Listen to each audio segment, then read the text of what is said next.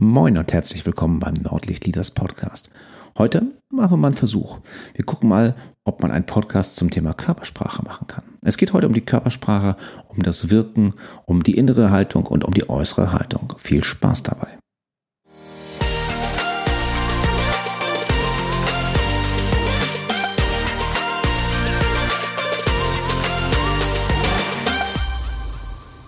Moin, ich bin Thomas Katlun und ich helfe Unternehmen zwischen Nord- und Ostsee dabei, produktiver zu werden.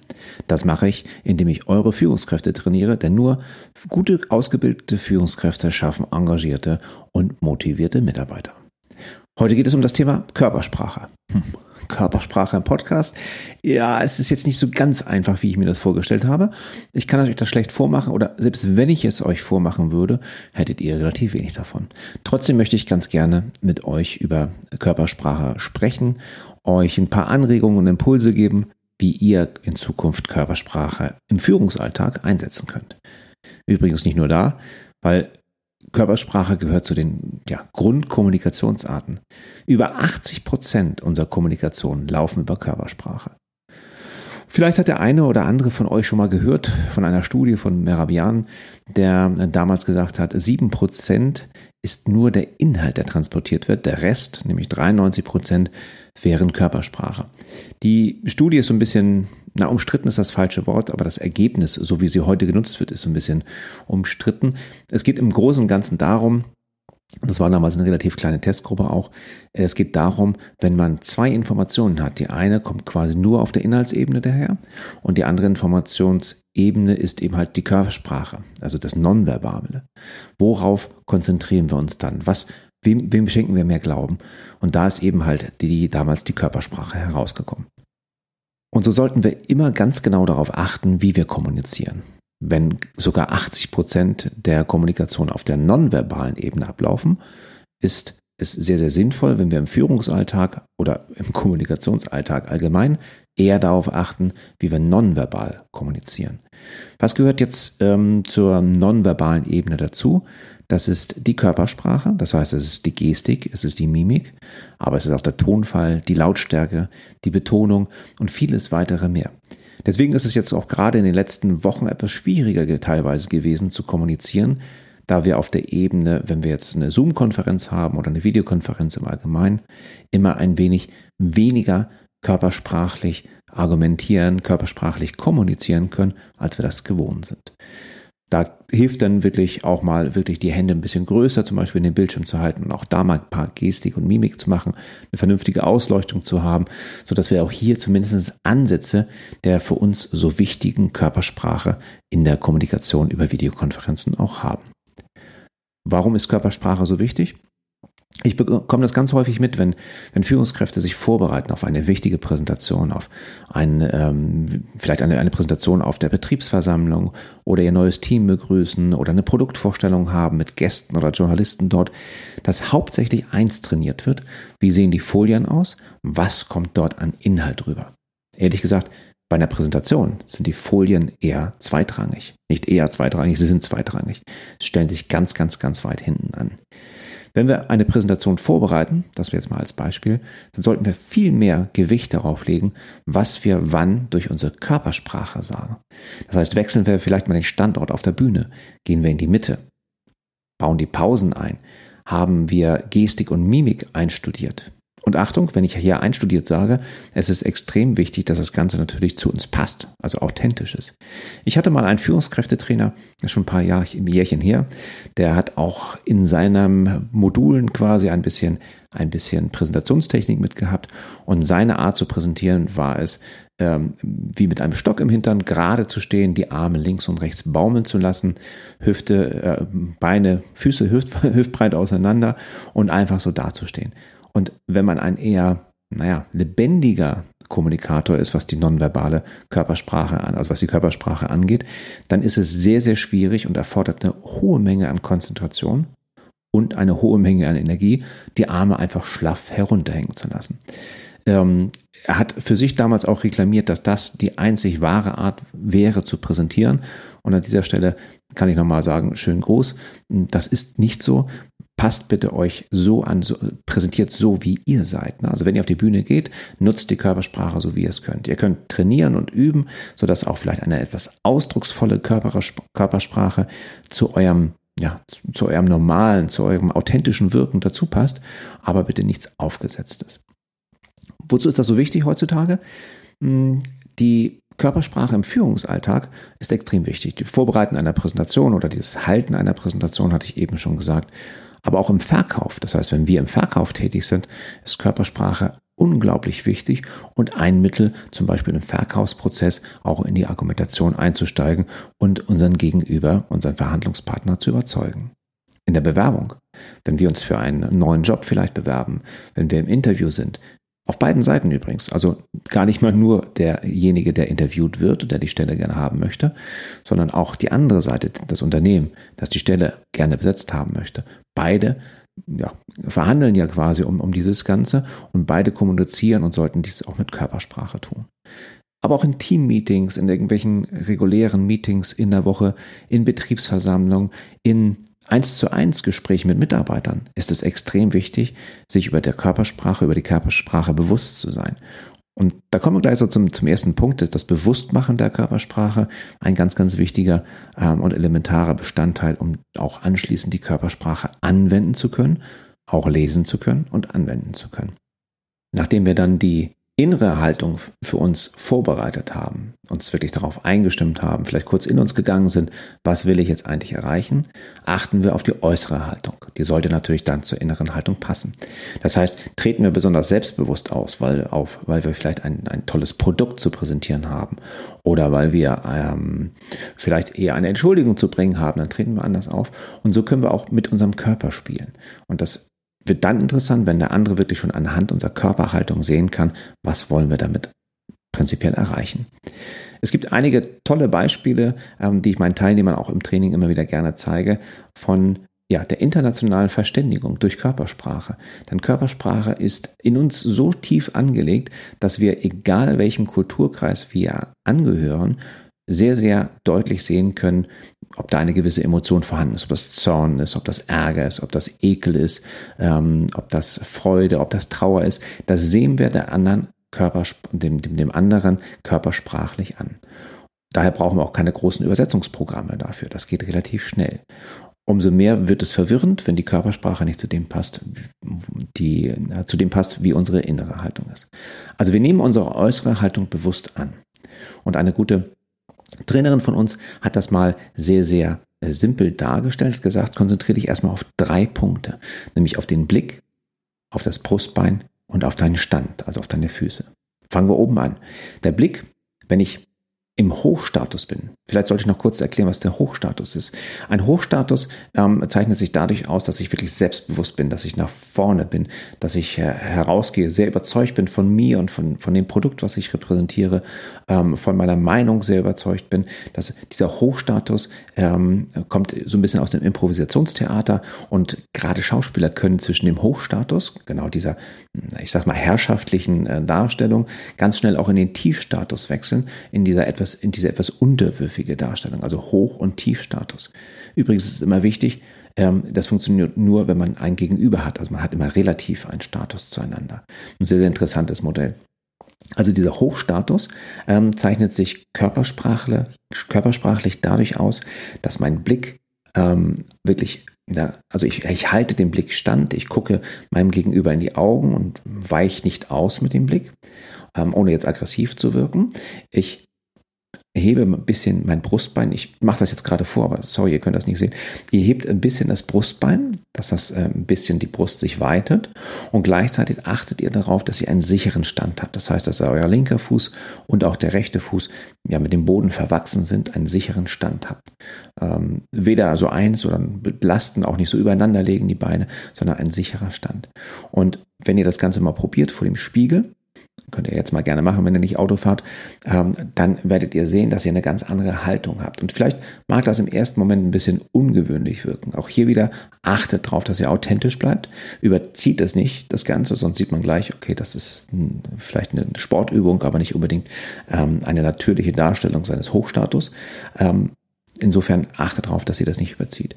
Aber wenn ihr euch das Ganze mal anschaut, den Blick gerade, Brustbein nach vorne, also ausgestellt, und die Beine wirklich, beide Füße fest mit dem Boden verankert. Habt ihr einen ganz anderen Stand und ihr habt dann auch die Möglichkeit, auch mit den, mit den Händen und mit den Armen auch zu gestikulieren und zu bekräftigen das Ganze. Das klappt sehr, sehr gut.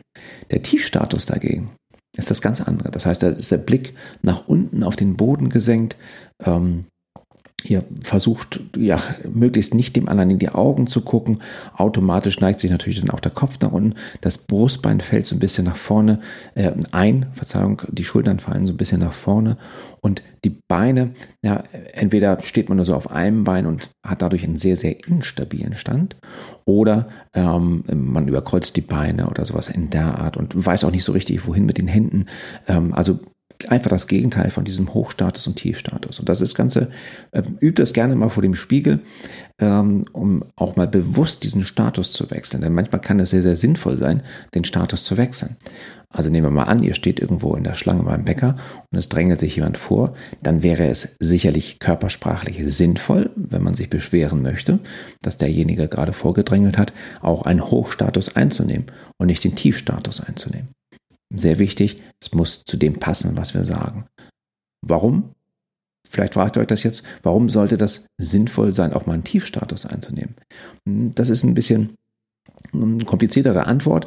Ähm, es kann durchaus mal sein, dass wir innerlich durchaus im Hochstatus sind, weil wir wissen, was wir können, wer wir sind, aber äußerlich mal in den Tiefstatus gehen, um vielleicht auch einem Mitarbeiter mal zu sagen, Mensch, hm, hier komme ich nicht weiter, kannst du mir helfen? Alleine bei dem Wort kannst du mir helfen, ähm, probiert es körpersprachlich aus, fallen wir eher in einen Tiefstatus, weil wir um Hilfe bitten, als wenn wir sagen, ich weiß alles und mir gehört die Welt. Und es kann wirklich mal sinnvoll sein, aus diesem Hochstatus herauszukommen und tiefsprachlich zu spielen oder Tiefstatus zu spielen, um zum Beispiel auch wirklich eine gewisse Verbundenheit mit den Mitarbeitern darzustellen. Soll jetzt nicht heißen, dass ihr jeden Morgen ähm, mit gesenktem Blick sozusagen in das Unternehmen kommt, in euer Büro schleicht. Ganz im Gegenteil, Führungskräfte sind da in der Vorbildfunktion und müssen natürlich auch nach außen hin ausstrahlen, dass es alles gut läuft und dass es funktioniert.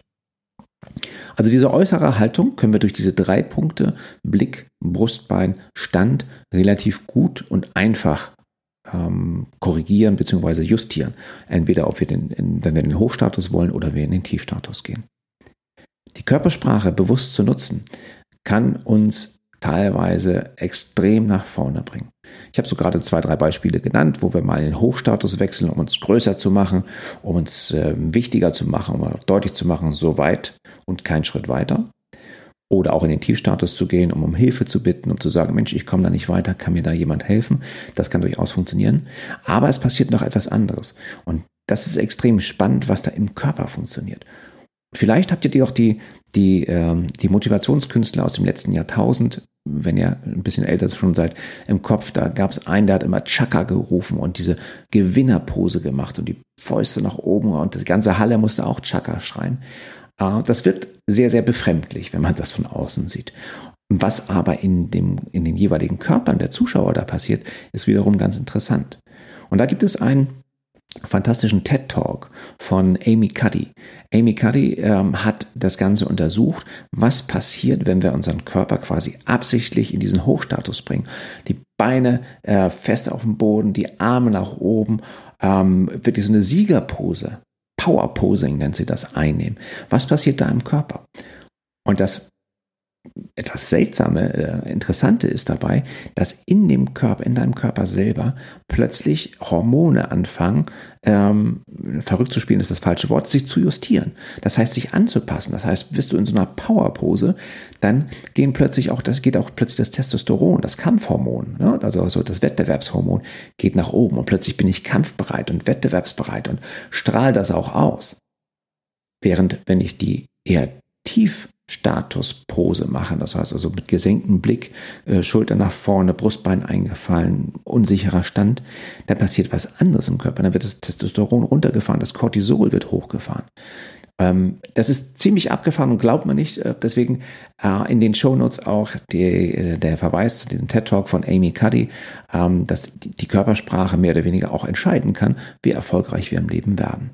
Und ich hatte neulich eine Online-Vorlesung, da haben sie meinen Studenten nicht geglaubt, ähm, dass dem wirklich so ist, dass man was erreichen kann, wenn man sich einfach in die Pose bringt, schon, indem man sich selbst, na, selbst äh, hormonmäßig nach oben katapultiert, um gewisse Punkte, guten Verkauf, guten, gutes Jobinterview, ähm, gute gutes äh, Meeting, gute, gute äh, Präsentation in, auf der Betriebsversammlung oder was auch immer zu machen. Innerhalb von nur zwei Minuten beeinflussen wir den Hormonhaushalt in unserem Körper gewollt dadurch. Dazu passt noch eine, ein weiteres Experiment, was auch gemacht wurde. Und das könnt ihr gerne mal nachmachen. Und äh, zwar, wenn ihr jetzt nicht gerade Auto fahrt oder vielleicht joggt. Und zwar nehmt einmal einen Bleistift, ähm, euren eigenen Bleistift bitte an dieser Stelle und haltet ihn mit den Zähnen. Das heißt, ihr werdet quasi gezwungen zu lächeln. Und wenn ihr das jetzt so ein, zwei Minuten macht, euch vielleicht sogar noch im Spiegel anguckt dazu, dann gibt es wirklich so eine Hormonparty mehr oder weniger, dann werdet ihr merken, dass eure Laune, eure Stimmung sich merklich bessert. Weil ihr den Bleistift zwischen den Zähnen haltet, seid ihr gezwungen, quasi zu lächeln. Würdet ihr jetzt den Bleistift nur zwischen die Lippen nehmen, und dadurch etwas verbissener sein, weil, weil die Lippen quasi den Bleistift dann festhalten, wäre in eurem Körper ein etwas anderer Hormonhaushalt zu beobachten, weil, weil ihr quasi eher äh, verbissen seid und nicht so freudig, humorvoll drauf seid. Das Ganze wurde mal getestet in einer langjährigen Testreise, da, äh, Testreihe. Da wurden äh, Menschen gebeten, die äh, Lustigkeit, die Witzigkeit eines Comics zu bewerten. Und interessanterweise sind diejenigen oder die, die, die den Bleistift zwischen den Zähnen hatten, also lächeln mussten, sind dabei wesentlich ähm, ja, positiver mit dem Comic umgegangen, fanden den wesentlich interessanter und haben ihm bessere Noten im Bereich der, der Lustigkeit gegeben. Die, die auf den Bleistift ähm, mit den Lippen äh, festhalten mussten und dadurch sehr verkrampft den Mund zu hatten, die haben den Comic nicht so interessant bewertet. Was können wir daraus lernen? Nun, erstmal bestimmt die innere Haltung auch anschließend unsere äußere Haltung. Das heißt, wir müssen uns erstmal bewusst werden, was wollen wir erreichen, wie wollen, wollen wir das Ganze erreichen. Die äußere Haltung, Blick, Brust, Bein, Stand, trägt das noch dazu bei. Gleichzeitig schütten wir dann Hormone aus in unserem Hochstatus, der uns wesentlich näher unserem Ziel bringt, als wir eigentlich wollen. Und eins müsst ihr allerdings immer beachten, das ist Trainingssache. Das ist viel, viel Training. Und vielleicht kommt ihr euch komisch vor, wenn ihr beim wichtigen Kunden nochmal kurz auf Toilette geht und vor dem Spiegel, achtet darauf, dass keiner reinkommt, nochmal so eine Powerpose, so eine Gewinnerpose einnimmt. Die Fäuste nach oben und vielleicht trommelt ihr euch auf die Brust oder was auch immer da eure Powerpose ist. Es wird sich sofort zwei Minuten später im Hormonspiegel eures Körpers ähm, bemerkbar machen. Und das kann euch helfen, das kann in, ähm, gibt in der Ausstrahlung, gibt in der ganzen, im ganzen äh, Wirken äh, vielleicht den entscheidenden Kick. Vielleicht geht es sogar, euch sogar besser. Das heißt, wenn ihr deprimiert seid, weil, ihr, weil irgendwas nicht geklappt hat und ihr in euch zusammenfallt, dann verstärkt ihr dieses, dieses Gefühl noch. Lieber mal absichtlich den Bleistift zwischen die Zähne nehmen, lächeln, sich im Spiegel anlachen, Powerposen machen und ihr werdet sehen, es geht euch dann besser. Wie wichtig Körpersprache in Führung ist, habe ich versucht darzustellen, weil wir natürlich immer im Gespräch, in Interaktion mit unserem Mitarbeiter darauf achten müssen, wie wirken wir und wie wirkt er. Passt das, wie er nach außen wirkt, zu dem, ähm, was er sagt? Wenn da keine Kongruenz ist, wenn da irgendwas nicht stimmt, müssen wir sehr, sehr aufmerksam sein und gucken und schauen, woran es liegt. Training, Training, Training. Das ist der Schlüssel zur Körpersprache. Es macht wahnsinnig viel Spaß. Das ist eins meiner Lieblingsthemen, ähm, weil wir einfach mit, mit diesen 80 Prozent dieser Kommunikationsleistung so viel anfangen können, als nur über den Inhalt. Das war's für, für heute. Ähm, okay, ein Podcast für Körpersprache, ein bisschen seltsam. Probiert das mal aus, was ich euch gesagt habe. Lasst mir gerne ähm, eure Erfolge zukommen. Ähm, einfach mal hören, wie es geklappt hat, gerade so mit der Powerpose mit nach vorne zu bringen, mit eurem Hochstatusstand zum Beispiel, interessiert mich sehr. Wenn es euch gefallen hat, empfehlt gerne diese Folge weiter an jemanden, der vielleicht körpersprachlich auch nochmal einen Sprung nach vorne machen könnte. Ähm, gebt mir eine Bewertung auf, auf iTunes und, und Spotify und ähm, schaut einfach oder hört einfach beim nächsten Mal wieder rein bei dem Nordlicht Leaders Podcast. Vielen Dank und bis bald.